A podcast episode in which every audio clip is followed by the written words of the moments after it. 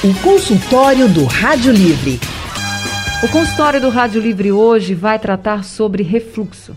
É uma doença que atinge mais de 25 milhões de brasileiros, segundo dados do Colégio Brasileiro de Cirurgia Digestiva. Os sintomas são diversos, gente, e às vezes nem parece que é refluxo. Para nos explicar melhor sobre causas, tratamento e sintomas, nós convidamos o médico Gerson Brasil. Dr. Gerson é gastroenterologista e endoscopista também. Ele é professor de gastroenterologia da Uninasal, atende na clínica Multigastro, que fica localizado no Hospital Memorial São José e está aqui com a gente hoje no consultório. Boa tarde, doutor Gerson. Seja muito bem-vindo ao consultório do Rádio Livre. Olá, Anne. Boa tarde, tudo bem? Prazer enorme estar com você novamente. Prazer todo nosso em recebê-lo aqui no consultório. E quem também está hoje com a gente é o médico clínico geral, Dr. Flávio Pacheco. Dr. Flávio é atualmente chefe da clínica médica do IMIP e é médico e preceptor da clínica médica do Real Hospital Português também. Dr. Flávio Pacheco, muito boa tarde. Seja também muito bem-vindo ao consultório do Rádio Livre. Boa tarde, é um prazer estar aqui de novo. Prazer aí, Gerson. Boa tarde. Tudo bom, Flávio? Coisa boa recebê-los aqui com a gente. Já convidando também nossos ouvintes a participarem do consultório, você pode enviar perguntas pelo painel interativo no site e aplicativo da Rádio Jornal, pelo nosso WhatsApp também, no número 99147 8520, ou se preferir, você pode ligar aqui para a Rádio Jornal e conversar ao vivo com o Dr. Gerson e também com o Dr. Flávio Pacheco. Doutor Gerson, comece explicando para a gente o que é que caracteriza de fato essa doença chamada refluxo. Vamos lá.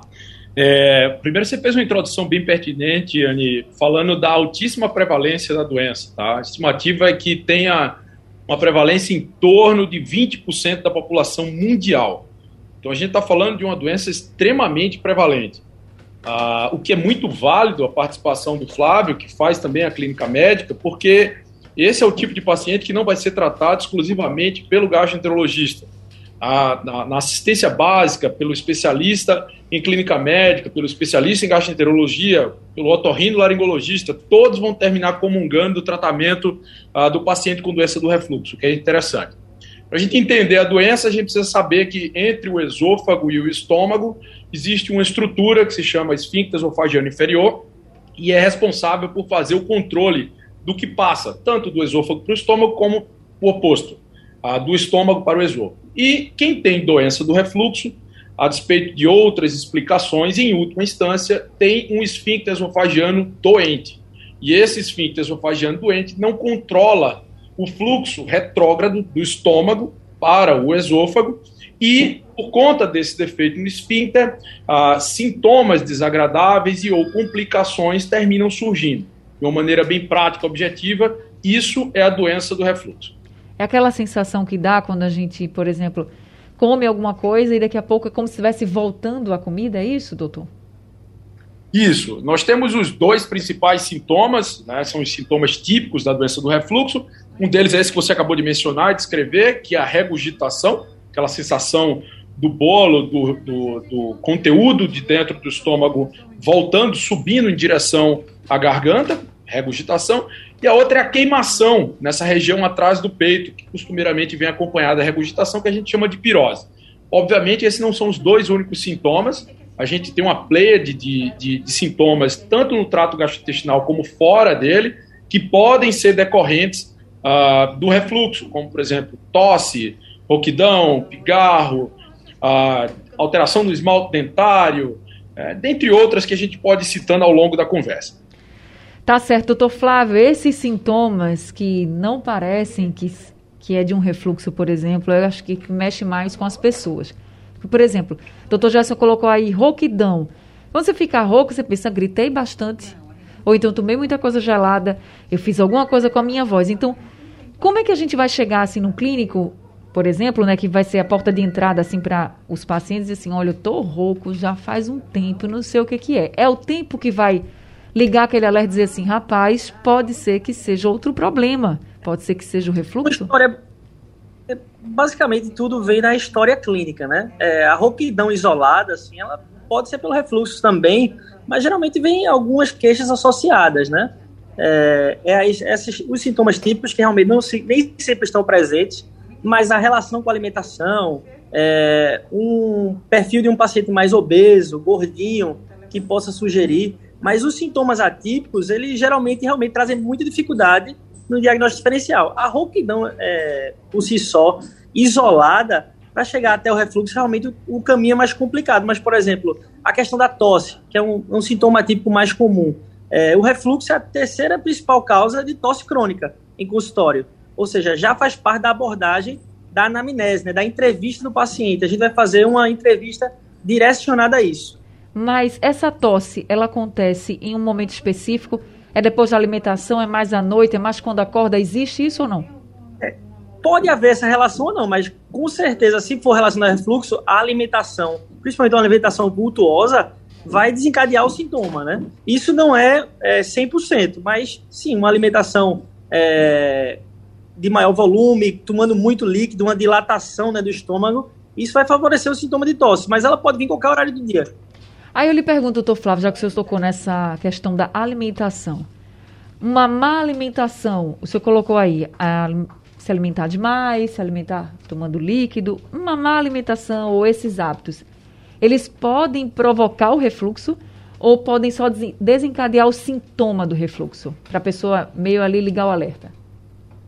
É, a, a alimentação, assim, ela é um, um fator gatilho para isso, né? O principal fator de risco, na verdade, para o refluxo é a genética e a obesidade, né? O aumento da pressão intraabdominal vai favorecer o, o ácido a voltar, né? E esse ácido causando a lesão que leva ao refluxo. É óbvio que, assim, pessoas que têm hábitos alimentares ruins, é, muito tempo, jejum prolongado, dieta vultuosa, a pessoa que come e vai deitar logo após comer, é, pessoas que comem é, alimentos condimentados em excesso, não existe nada que atribua um alimento específico que cause refluxo, mas hábitos alimentares inadequados vão inexoravelmente piorar o refluxo.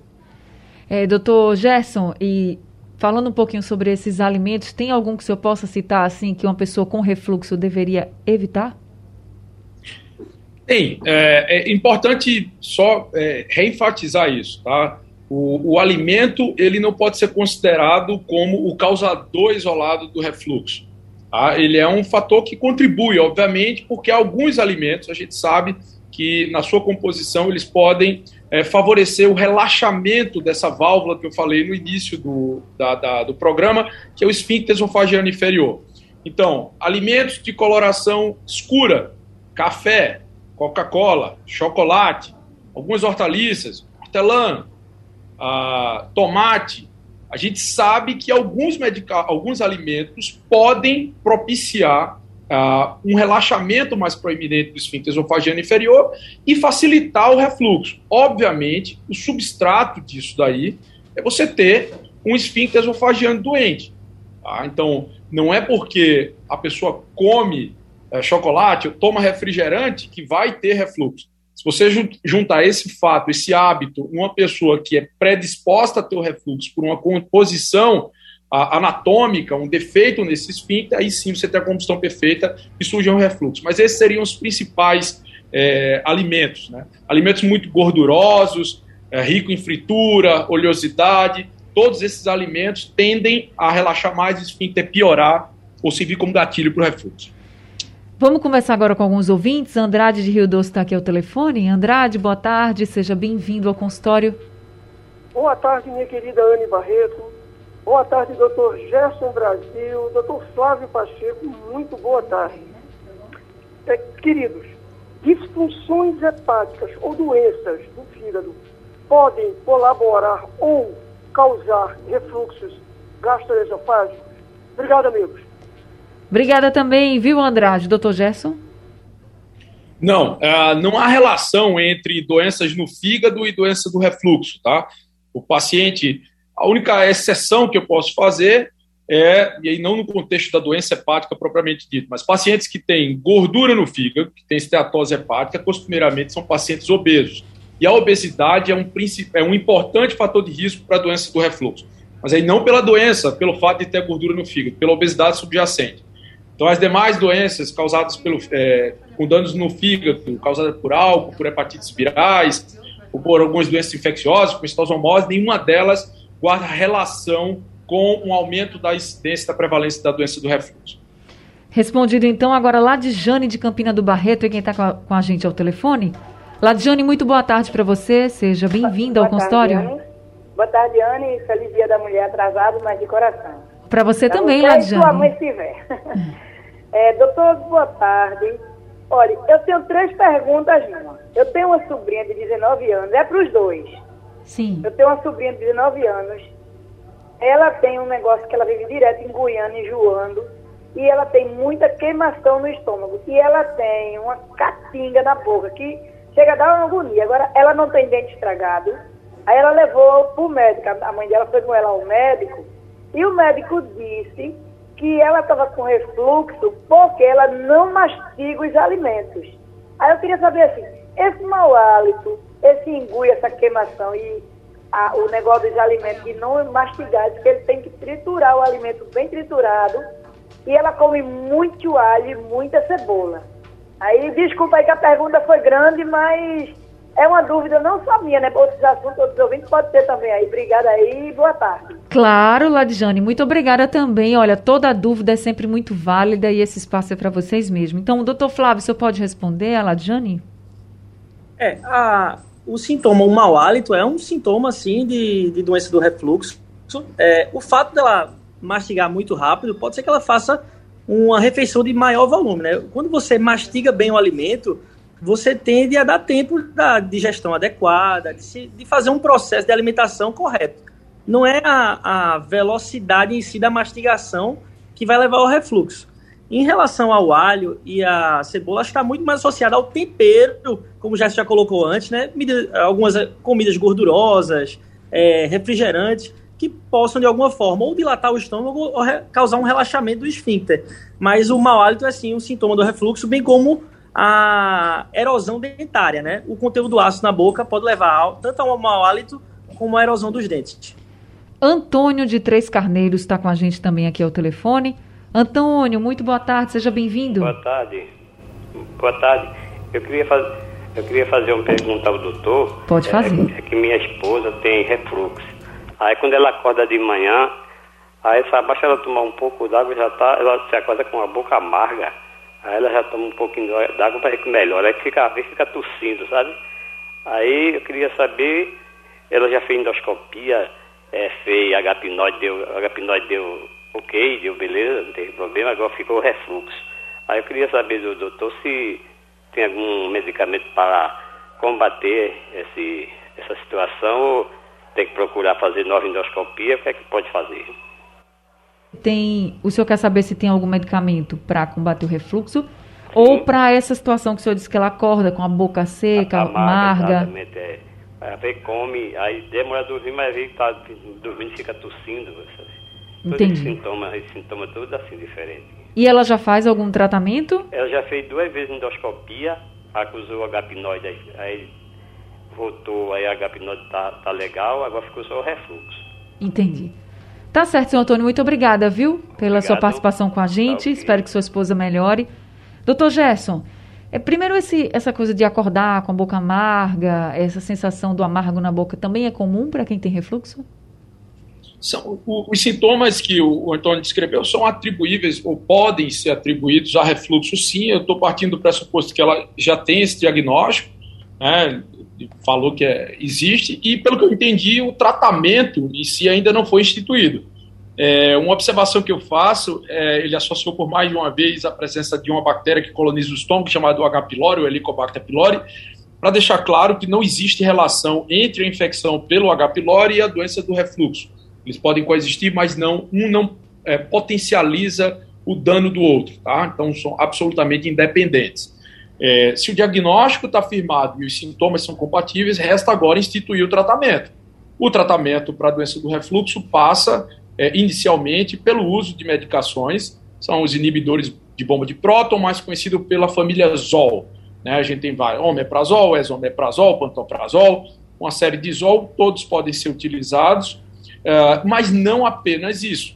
Né? Esse é o pontapé inicial, é, mas atuar nas variáveis que concorrem para piora da doença do refluxo é essencial. sobretudo para quem quer se ver livre do medicamento em algum momento ou na maior parte do tempo. Então não há de se falar nesse tratamento se não combater a obesidade, se não combater o tabagismo, se não é reeducar hábitos alimentares. Então, tratando com medicamento e combatendo essas variáveis, a gente pode chegar num tratamento muito mais fácil, né, alcançar um resultado muito melhor. Então, pelo que eu entendi, está faltando ela começar o tratamento que após o diagnóstico não foi instituído. É, seu Antônio, isso tem que voltar aí para esse médico para poder pedir esse tratamento específico para sua esposa. Aí, doutor Gerson, o senhor falou desse tratamento, então quer dizer que você começa o tratamento com as medicações e com todas as indicações que são feitas para o caso né, do paciente. E não é preciso que a pessoa tome esse medicamento a vida inteira, não. Ela pode até chegar um momento que pare, mas tem que continuar com os cuidados para não ter as crises? Seria mais ou menos assim? Isso, Anny. A, gente está passando por um momento de quase que demonização né, da, dessa classe de medicamento que, que trata a doença do refluxo. Parte dessa, dessa demonização vem do, do uso inapropriado da evidência científica que é veiculada, é, e parte vem também, claro, da, da, da superprescrição desses medicamentos em boa parte dos pacientes sem qualquer indicação. É, feita esta ressalva, a gente precisa entender que são drogas extremamente seguras, estão entre as drogas mais prescritas no mundo e que são parte essencial do tratamento da doença do refluxo. Em última instância, o defeito está naquela válvula e o que o medicamento faz é tratar a consequência, não a causa. A causa do problema persiste existindo. Você tem um esfíncter doente. Mas você está tratando, a consequência do que reflui do estômago em direção ao esôfago. Acontece que se você não combater as outras variáveis que eu mencionei, você vai estar fadado a utilizar o medicamento ad eterno para o resto da vida. Não é esse o estado da arte hoje que a gente considera do tratamento da doença do refluxo. A ideia é a gente chegar sempre no tratamento sob demanda. É aquela em que o paciente vai utilizar a menor dose possível pelo menor tempo necessário, vai inclusive intercalar períodos sem utilizar o medicamento Agora, esse alcançar esse ponto do tratamento só é possível naquele paciente que combate todas as variáveis que potencializam ou servem de gatilho para o refluxo. Se assim não for, é, será muito difícil o paciente, desde que tenha efetivamente o diagnóstico, se ver livre do medicamento. Paula de Boa Viagem também está com a gente ao telefone. Paula, boa tarde, seja bem-vinda. Boa tarde, Anne. Tudo bem? Tudo bem, Anne. É um prazer falar com você, Anne. Prazer todo meu também. Ô, Anne, perguntar pro médico, Anne, porque eu, eu tomo café pela manhã, aí eu passo a manhã todinha, Anne, com, com o estômago muito cheio e tenho muita que, queimação no estômago também. E almoço, eu, eu almoço bem pouquinho, né? Eu nem almoço porque eu fico muito cheia. Aí se eu comer qualquer coisa durante assim, almoçar, eu passo o dia todinho com o estômago muito cheio, assim, como se a comida não tivesse digestão, fica todo num, num, no estômago. Eu sinto que fica da minha garganta. Isso pode ser reflexão? Pode perguntar para o médico, por favor? Claro, dona Paula. Eles estão lhe ouvindo aqui, doutor Flávio. É, a, a queixa é tipo, a gente escreve como empachamento, né? Uma sensação de estômago cheio constantemente. Isso pode estar associado também à doença do refluxo, inclusive a outras doenças. E assim, a gente tem, um, além do, do inibidor de bomba de próton, os OIs, que Gerson comentou, a gente tem disponível também procinéticos, medicações que ajudam a acelerar essa passagem. É, é só importante que o paciente que fica empachado, ele geralmente vai piorar se ele passar mais tempo de jejum, a queimação piora, porque o estômago não para de produzir ácido. Aí o ideal é fracionar a, a dieta, né, comer mais vezes durante o dia, em menor quantidade e alimentos de, de mais fácil absorção. Tá certo? Tá certo. O consultório do Rádio Livre. Consultório do Rádio Livre hoje falando sobre refluxo. Nós estamos conversando com o Dr. Gerson Brasil, que é gastroenterologista e endoscopista também, e com o médico clínico geral, Dr. Flávio Pacheco. Nós conversamos com muitos ouvintes falando sobre sintomas, principalmente aqui do refluxo, que é o que chama muita atenção, mas existem algumas causas também que precisam ser muito observadas. E aí eu pergunto, doutor Gerson, a gente pode relacionar também é, alguns hábitos, como por exemplo, uso excessivo de ingesta excessiva de bebida alcoólica, é, alterações hormonais também, com o aparecimento do refluxo? Sim, sim, é possível. Ah, sabidamente, o álcool tem um, um, um potencial efeito de relaxamento do esfíncter esofagiano inferior, aquela válvula que controla a passagem, como ela fica mais relaxada, propicia ah, o retorno do conteúdo do estômago, além de que algumas bebidas alcoólicas têm o poder de serem fermentadoras, produzem muito gás, e isso faz com que ah, essa distensão do estômago também aumente a chance de refluir. É, doenças, algumas doenças é, endocrinológicas é, e outras doenças, tecido conjuntivo, são algumas, algumas modalidades de doenças podem acometer ah, o funcionamento do esfíncter esofagiano inferior e também uh, funcionarem como precipitadoras da doença do refluxo. E aí a gente precisaria individualizar caso a caso, saber qual é a doença do paciente, se ela está controlada ou não, para saber se a piora, né, o surgimento do refluxo tem relação de causa e efeito. Tem alguma bebida alcoólica que seja pior que outra? O senhor falou de algumas bebidas mais fermentadas, por exemplo? Ou todas, Isso. assim, muita moderação? É, o álcool, de uma maneira geral, tem essa, esse efeito potencial de relaxar o esfíncter. Agora, é, em comparação com as bebidas fermentadas, é, por exemplo, cerveja, comparação com uma bebida destilada, whisky ou vodka, a bebida destilada tem um potencial menor de proporcionar refluxo do que uma que consegue fermentar é, e produzir uma, uma produção gasosa, né, que vai fazer com que o refluxo piore. Então, vinho, cerveja é pior do que uísque, cachaça ou vodka, por exemplo. Tá certo. Simone está perguntando aqui para o doutor Flávio o seguinte: ela diz, doutor Flávio, que ela tem refluxo, que ultimamente ela está sentindo dores ao tomar até água, mesmo em pequena quantidade. Aí ela pergunta se essa dor também pode estar relacionada ao refluxo ou se pode ser outro problema. É, Simone não deixou claro se ela já estava fazendo algum tipo de tratamento, né? Verdade. É, se essa dor que ela tem ao engolir, a gente chama de disfagia. Isso faz parte de alguns dos sinais de alarme que indicam a investigação através de uma endoscopia, né, do doente com refluxo. É, a presença de dor ao deglutir, o paciente que tem sangue nas fezes, o paciente que se apresenta com a clínica de refluxo numa idade mais avançada, acima de 45 anos, o doente que tem uma história familiar já de algum câncer de estômago ou que não responde ao tratamento padrão, seria uma indicação de fazer uma investigação de complicações com a endoscopia, né? Aí é importante ver, primeiro, se ela está aderente à dieta, né, a modificação do estilo de vida, se a medicação foi passada na dose adequada, se ela está sendo aderente a essa, a essa medicação, e na situação dela estar aderente, está fazendo tudo certo, tem que investigar se não houve alguma complicação, né? Doutor Flávio, quando a gente fala de refluxo também, a gente lembra muito das crianças, principalmente os bebês. Quem tem filho pequeno fica muito preocupado com relação ao refluxo na criança, né? Tem muito bebezinho que sofre com refluxo, depois é como se desse uma, realmente uma melhorada ali na situação e ele não sofresse mais. Mas eu queria saber do senhor, é realmente assim, por exemplo, uma criança que já sofre com esse pequeno refluxo ali no começo da vida e depois dá uma estabilizada, tem mais chance de ter isso na vida adulta? Não vai ter de jeito nenhum ou independe? É fisiológico até um ano existir um componente de refluxo importante. Na verdade, é como se o, esfíncter não tivesse totalmente competente. Isso geralmente não leva a sintomas, por exemplo, o grande sintoma na criança é ela não crescer e não ganhar peso, né? Que seria é, o, como a gente avalia o bebê. Até para investigar o refluxo na criança é mais complicado, certo? Mas não existe uma relação direta de quem teve na infância vai ter na fase adulta. Assim, existe realmente o um componente genético, né? Se você tem é, predisposição até aquela doença, né, você vai ter uma chance maior de ter. Bem como assim, agora, o, que, o grande X são, são hábitos de vida, né? A, a obesidade, o tabagismo, a, uma alimentação inadequada. Tá certo.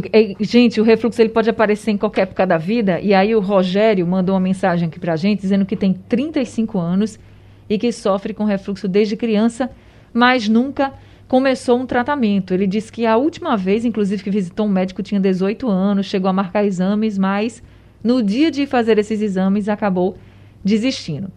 Fala que vez ou outra sente queimor e o refluxo ataca principalmente quando ele come coco, toma leite e agora está começando a incomodar também quando ele toma café. Aí ele relata que tem vezes que ele chega a colocar a refeição para fora, mas não tem coragem de ir para o médico. Doutor Gerson Brasil, diante de um diagnóstico de refluxo, é preciso começar o tratamento. O senhor falou, tem que começar o tratamento. O tratamento é medicamentoso, também com algumas alterações, vamos dizer, no estilo de vida, na dieta até. Se a pessoa não segue o tratamento, que tipo de complicações esse paciente pode ter? Então, vamos entender que a história natural da doença do refluxo é ser uma doença crônica, mas de evolução benigna. É isso que a gente espera. A maior parte da população que tem a doença do refluxo é, vai conviver com os sintomas, mas grandes complicações isso não vai existir. Exceto ah, quando o diagnóstico é negligenciado ou quando o tratamento não é realizado da maneira apropriada. E aí, nesses pacientes, ao longo de anos, complicações podem surgir. As duas principais complicações que a gente tem, uma é o estreitamento do calibre do esôfago por uma inflamação não tratada, que ao longo de anos vai se modificando e vai gerando um depósito de uma substância de fibrina e deixa a luz estreita. E a partir desse momento, o paciente passa a ter dificuldade de se alimentar. O alimentar não consegue mais passar a gente chama de estenose. E a segunda complicação, essa com implicações mais sérias, é o surgimento do esôfago de Barrett, que é uma transformação ah, no revestimento do esôfago, logo acima dessa válvula do esfíncter esofagiano inferior que eu falei. Uma vez surgida esta complicação por um refluxo negligenciado ou não tratado corretamente ao longo de anos, é, o paciente passa a ter uma condição que a gente considera como uma condição pré-maligna. Esse esôfago de Barrett ele é substrato, ele é um terreno fértil para a possibilidade de surgimento de câncer. Tá? Então, se você tem o diagnóstico, trate da maneira correta. E se você não tem o diagnóstico, mas há suspeita, procure assistência. Eu não estou querendo fazer terrorismo para os ouvintes. Essas complicações não são frequentes, são complicações raras, mas uh, esse caso em tela é o típico que pode, ao longo de anos, evoluir. O paciente sabe que tem, se recusa a fazer o tratamento, ou tem receio, ou tem medo de fazer o tratamento, então precisa saber que nessa decisão existem implicações de longo prazo que podem surgir. É isso, e o tratamento é só medicamentoso, doutor. Assim, não existe uma cirurgia. Por exemplo, falou que o esfíncter ele, ele tem um defeito, ele é defeituoso. Não existe uma cirurgia que pode corrigir isso.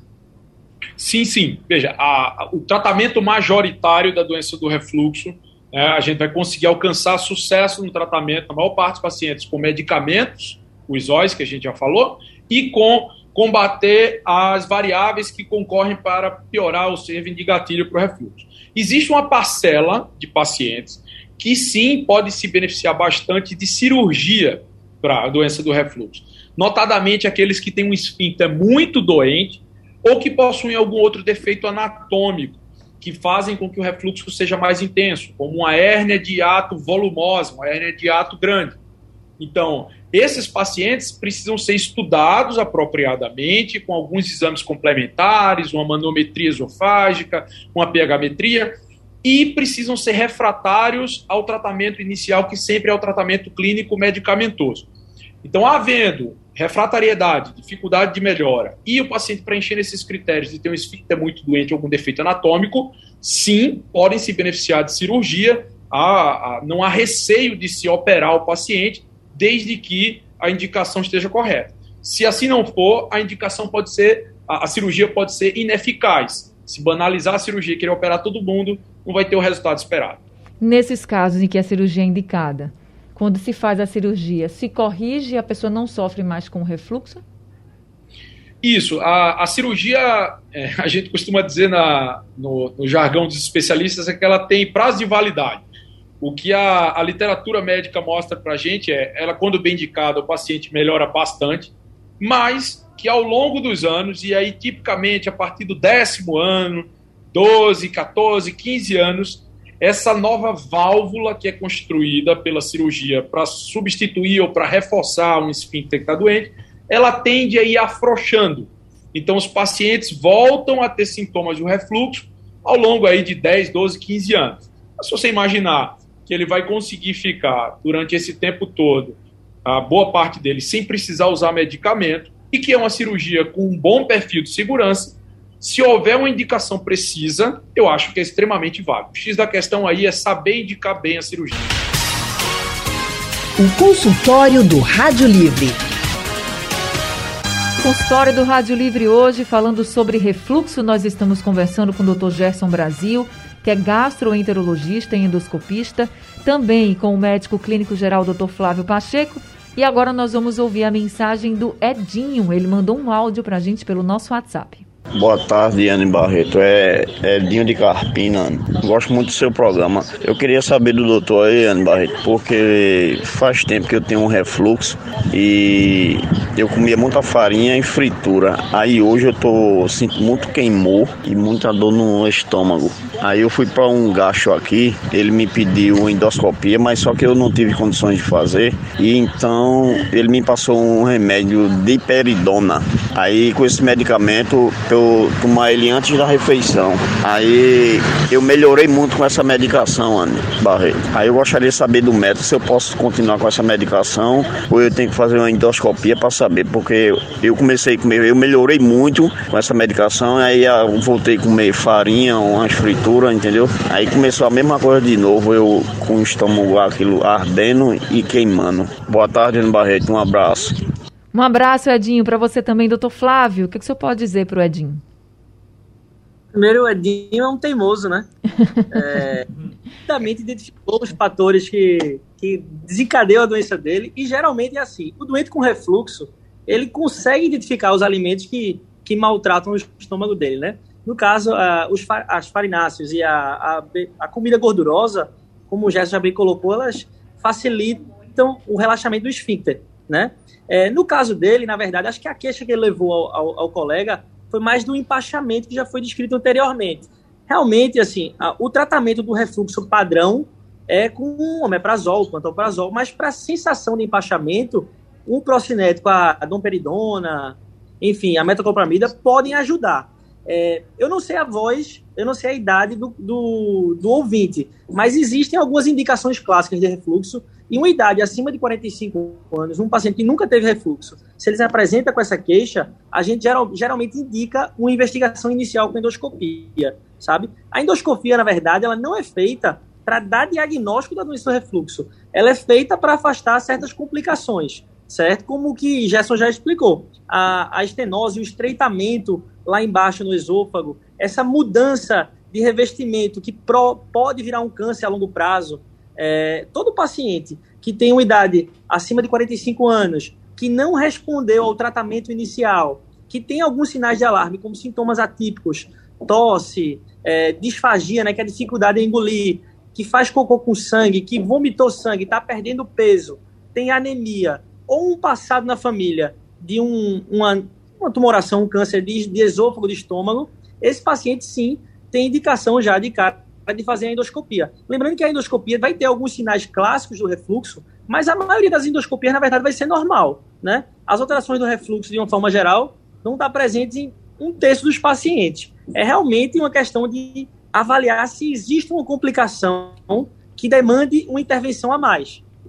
Tá certo. Paulo Cruz também mandou uma mensagem aqui, doutor Gerson. Ele disse que tem 60 anos, não é obeso, mas tem refluxo. Pergunta quais os alimentos que devem ser evitados nesses quadros. Aí o senhor já tinha falado aqui de café, o senhor já tinha falado de refrigerantes com cola, mas existem, e também comida gordurosa deveria ser evitada, mas isso vai de caso a caso ou é para todo mundo?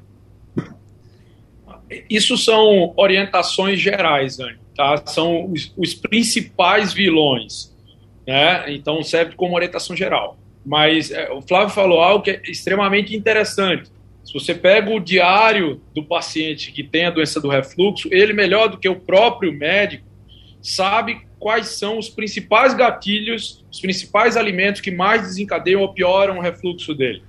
Então, eu não gosto muito dessa dieta é, que serve para todo mundo. É melhor ter linhas gerais e individualizar isso na consulta durante o interrogatório estomatológico, o médico vai descobrir e, uma vez identificado, obviamente, afastar é, substituir esse por outros. Caso contrário, não vai haver melhora de sintoma. Tá certo, gente. O tempo do nosso consultório acabou, mas eu queria agradecer muito ao Dr. Gerson Brasil por mais esse consultório com muitas orientações aqui para os nossos ouvintes e desmistificando também muita coisa sobre o refluxo. Muito obrigada, doutor Gerson. Até a próxima. Anne, eu que agradeço. Sempre um prazer estar com você. Um abraço, Flávio. Obrigado. Até a próxima, pessoal. Um abraço, doutor Flávio. Muito obrigada também por esse consultório. Mais um aqui com a gente. Também seja sempre muito bem-vindo aqui. Muito obrigado, um prazer, pessoal. Um abraço para Jéssica, um abraço para todo mundo e o Feliz Dia da Mulher atrasado aí, né? obrigada, doutor Flávio. Bem, gente, um o consultório acabou. Sugestão ou comentário sobre o programa que você acaba de ouvir, envie para o nosso WhatsApp 99147 8520.